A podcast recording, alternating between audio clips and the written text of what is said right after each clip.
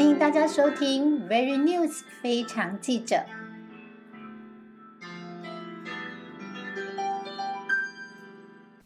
大家好，我是非常记者陈金妮 Jenny。今天非常开心访问到私人健康管理中心的顾问陈志明先生。呃，我们知道最近呢顺势疗法呢，在台湾呢其实也开始渐渐有很多人关注哦，甚至也有很多的医学界也开始在关注顺势疗法。那我们今天非常开心的能够访问到陈顾问哦。呃，顾问你好。大家好。呃，我们知道其实顺势疗法呢，这个部分呢，台湾人很少人知道到底什么是顺势疗法。你可以跟我们大家说一下顺势疗法它的起源到底是什么？有关于顺势疗法这个东西，在台湾目前还算是一个很陌生的名词。其实它从头到尾到目前为止，到进台湾的话，大概已经有二十几年的时间。它从以前。啊，就是比较属于个人的方式，然后慢慢的去耕耘。那到现在又比较有一个初具规模的一个团体，那些东西我们等一下稍后再说。那我们先跟各位讲一下有关于顺势疗法啊，它的起源。其实顺势疗法距今大概它的发现到目前为止大概是两百多年。它是由一个以前的德国的医师，他叫做萨默啊·赫尼曼。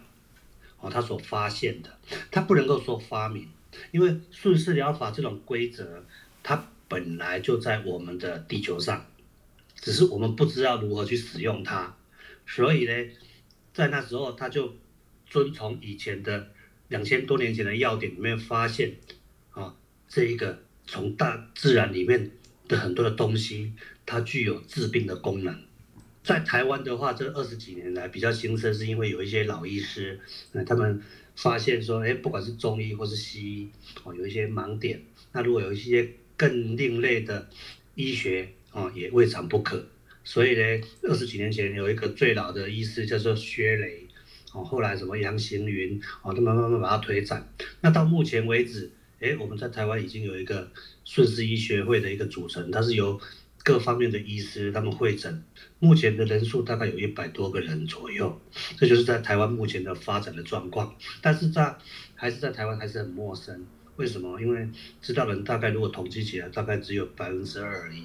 讲一下为什么这么好的一个疗法在台湾只有这么少的人知道？原因是因为原因是因为我们台湾哈的地理比较特殊，因为我们属于亚洲嘛，亚洲有所谓的汉医，就是中医。对不对？然后有韩医，然后日本还很多很多，哦，包括印度有阿育吠陀，很多很多的一些各个方面的的医学，对不对？这个顺势疗法它是从欧洲发展到我们这边亚洲来，它是一个非常荒漠的一个地带。台湾因为主流医学是西医，我们西医有健保啊，甚至我们现在中医也有健保啊。那你有一个新的医学进来的时候，它还没有办法让健保。去支持它的时候，那当然用的人就会比较少，了解吗？了解。所以那顺势医疗的原理是什么？顺势疗法的原理哈，非常的深奥，但是用另外一个方面来讲的话，它也很简单。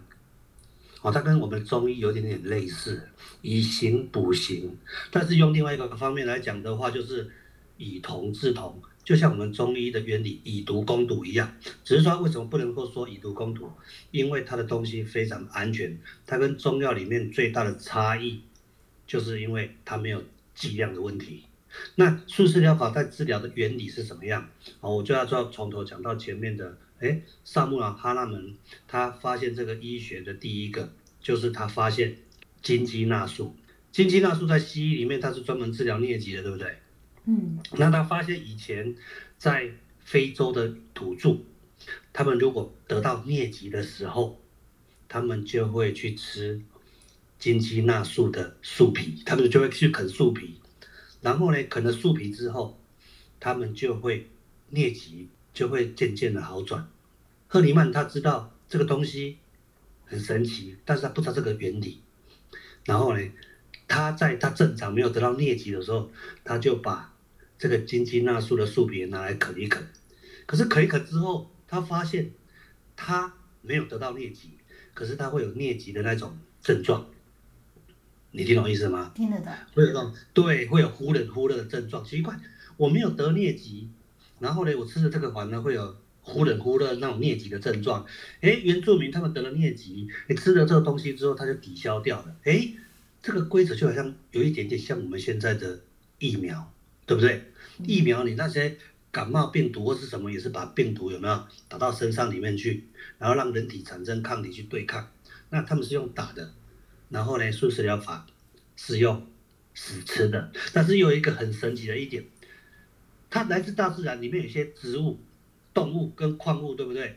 你用的这些东西，有些东西它是真的是有毒的。那怎么样去减轻这些的问题？哎，他就知道说，哎，它的制造方法就是把它稀释。那稀释又有另外一个一个规则，就是它必须要要用震荡，因为我们不是科学家，我们有一些东西到现在。还是没有办法用很科学的方式去做解释。震荡会产生能量，就像香槟，你知道吗？我知道。嗯，香槟你把它打开，嘣就没有了。可是你如果把它摇一摇，再打开的时候，它会怎么样？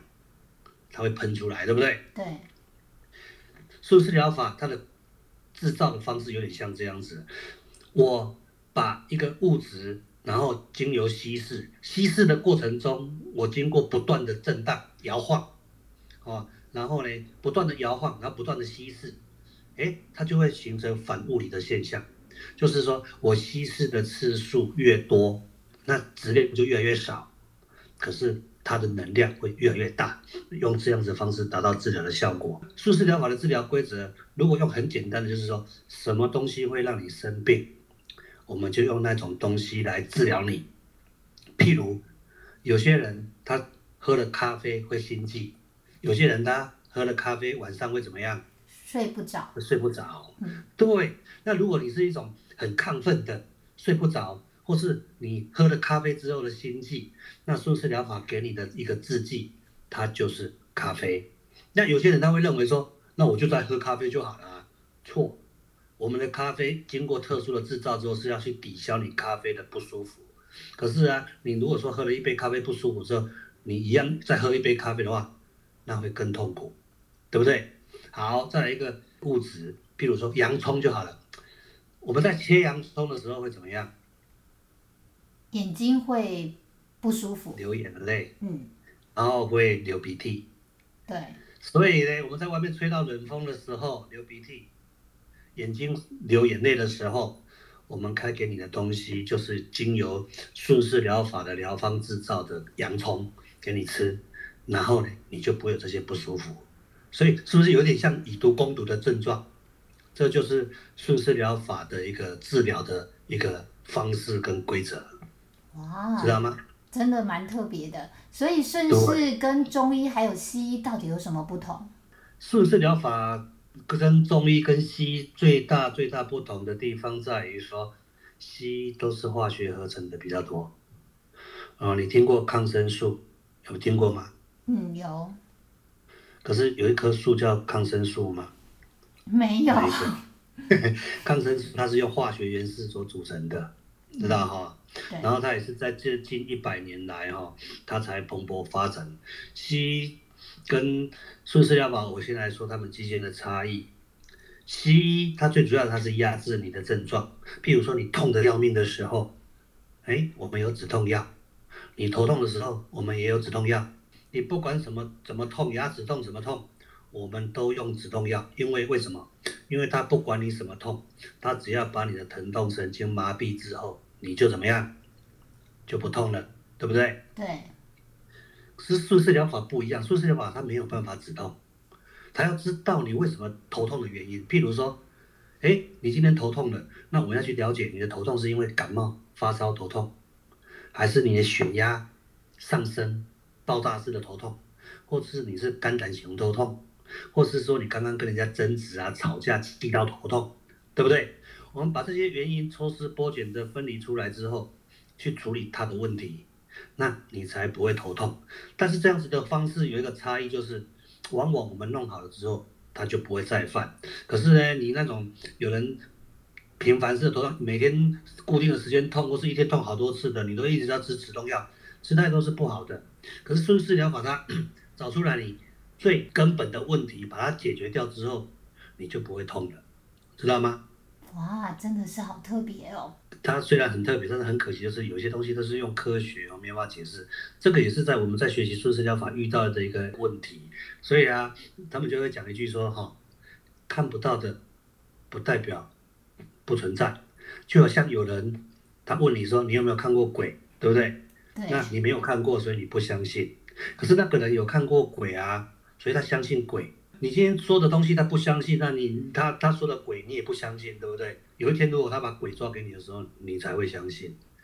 就像空气一样，空气我们没有办法体验到啊，可是你呼吸，你必须要呼吸到空气。哎，就像最近的新冠病毒一样，也是啊，这些病毒它比我们现在在战争里面还可怕。战争我们看得到子弹，我们看得到炮弹，至少还可以躲。可是新冠病毒我们看不到。真的是无能为力。那所以，问问你自己怎么像这次新冠病毒这么严峻的时刻，你怎么样的保养自己，或是用顺势疗法在做一个预防呢？其实啊，不敢说用顺势疗法去做预防没有那么厉害了。但是最主要就是说，哎，我们台湾目前哈，哎，大家防疫的观念还不错，每个人出门都有戴口罩。在公共场所里的口罩都都不会说遗漏掉，可是外国他们就是缺乏这种危机意识，他认为说这样子剥夺他的自由，那这是一点。那再来一点呢？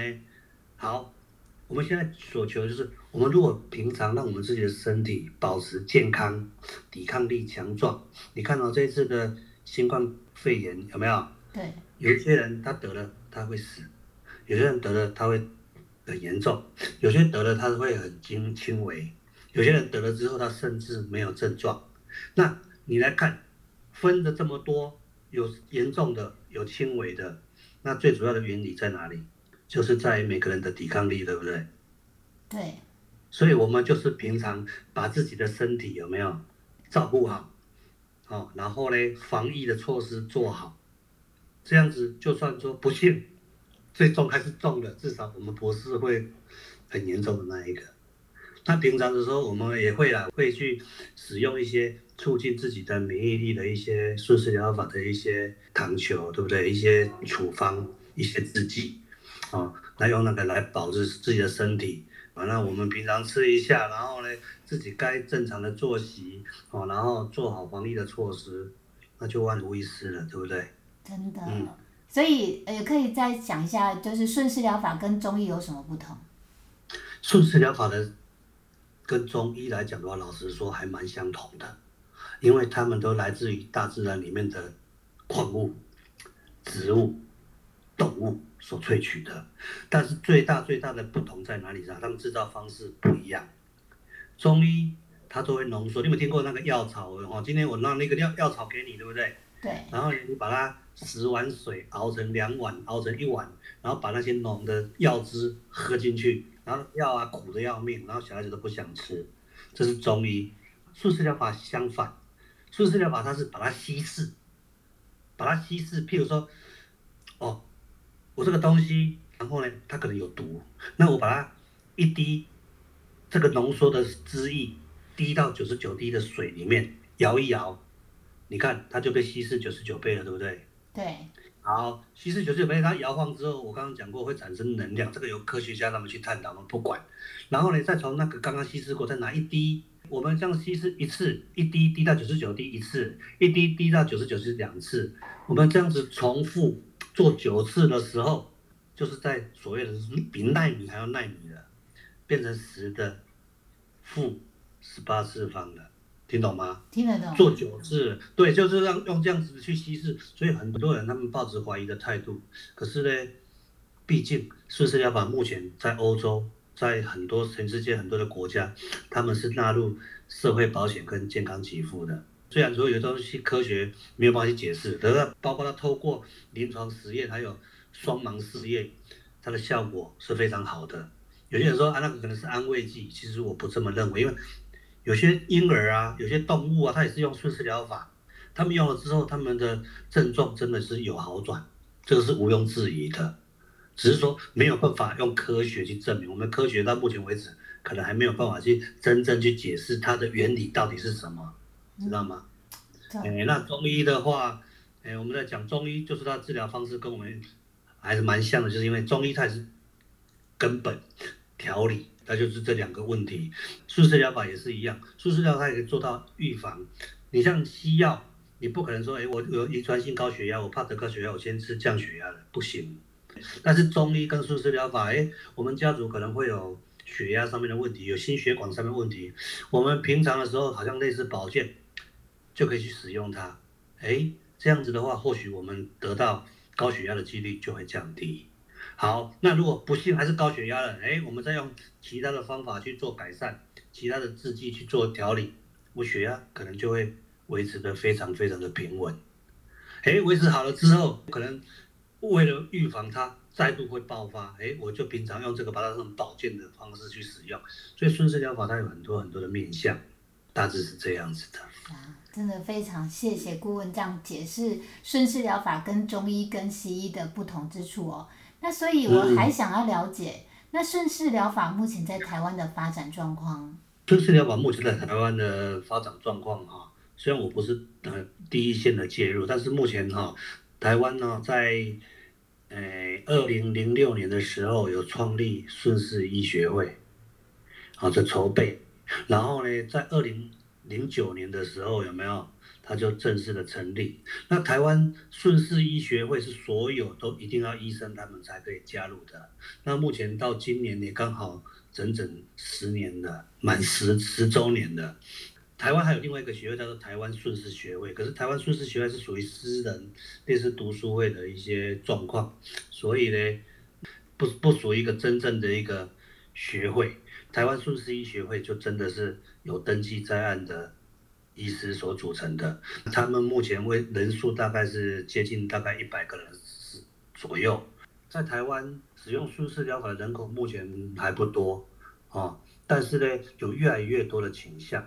因为第一个它安全，很多孕妇啊、婴儿啊，他们都可以很安全的使用它，所以渐渐有一些从国外回来的的人士啊，或是说有接触过顺势疗法的人，然后呢，他们去做一个分享，哎，有渐渐渐渐越来越多的人了解现在，啊，顺势疗法就越来越兴盛，啊，那跟十年前来比的话，差好多好多，以前人家说。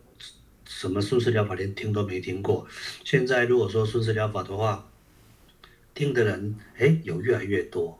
我想要再问一下顾问哦，你可以讲一下现在大部分会选择顺势疗法的人，他们通常都是呃为什么他们会去选择顺势疗法？顺势疗法为什么现在越来越多人使用？是因为有一些人他长期使用西药，对不对？对。然后这边西药已经没有办法控制了。啊，比如说他吃安眠药，然后吃到安眠药越加越重，越来越一样，越来越不好睡，反而会有心理上面的问题，哦，一些什么健忘啊、失忆啊、梦游啊，都症状都跑出来，他会吓到。那他只好寻求一些更安全的方式，然后可以达到让他睡眠的目标。啊，这个就是哎，他们就会去尝试顺势疗法。还有一个就是顺势疗法，它的制剂跟西药跟中药很不一样，就是它去化验的时候，它的成分就糖，因为糖是载体。它顺势疗法我刚刚讲过，因为它稀释那么多的的次数之后，它已经没有剂量的问题了。因为没有剂量，可是我们人要吃，它必须要 coating，就是必须要把它装载在糖里面。好，为什么要用糖？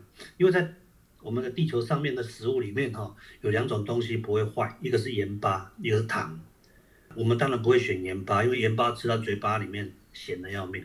那糖的时候还可以促进口水分泌，它利用我们人体啊吸收第二块的器官就是舌下，然后呢吸收到顺势疗法的制剂之后，它就快速的传给你的身体，让你的身体产生一个调节哦，一个治愈。顺势疗法讲终究的规则就是治愈能力的恢复，就这样子。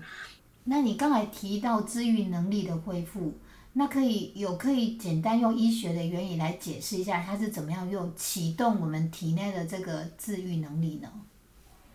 顺势疗法，哦，它为什么可以启动治愈呢？就是我们现代人往往因为压力跟环境，哦，而造成身体的不舒服。这些不舒服，如果你用西药的话，它可能只是压制它的不舒服而已。可是顺势疗法，它就是把你好像类似什么，你知道吗？好像我们那个电脑的 reset 一样，它让你回复到当初正常的状态。但是有一个问题没办法解决，就是如果它已经故障了，譬如说损坏了，那叫做不可逆，那顺势疗法就无能为力。但是现代人的生病或是不舒服啊，或是因为压力，对不对？它往往都不是因为它器官有问题，往往都是它的环境跟压力所造成，对不对？而造成其他连锁性的问题。那你只要把它的根源，啊，让它使用我们刚刚讲的，哎，各种各种不一样的处方。顺势疗法的的制剂大概地球上目前有三千多种，啊，在台湾目前医师们使用的话，也大致有三四百种吧。经由这些东西，然后去找出你的根源适合哪一个。还有顺势疗法一个非常特别的就是，就算我们两个今天都感冒了。症状或许有相同，或许不相同，但是顺势疗法它开出来的制剂是因人而异，它绝对不会像你去看那种耳鼻喉科有没有？哎，今天第一号跟一百号开出来药都是一样的，除非你的年纪、体重不一样，开出来剂量大小不一样而已。这真的是一个非常特殊的一个医疗的方式跟概念哦。那我还有一个好奇的地方就是，呃，为什么？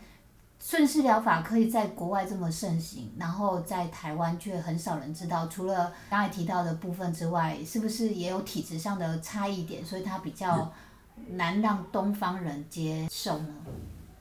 其实不会，但是就是就是一个很现实的问题嘛。台湾的主流医学是西医啊，它根深蒂固的所有管理医学的人都是属于西医那一派的啊，他怎么可能会去？接纳另外一个跟他不同派别的一个医学呢，这个是一个很现实的问题。但是我们不讲这个，诶，可是慢慢慢慢，很多西医他们知道他们有一个盲点，所以越来越多的西医师有没有？他们也在学习顺势疗法来当他们的第二个医学，第二个辅助的对象。所以这个是。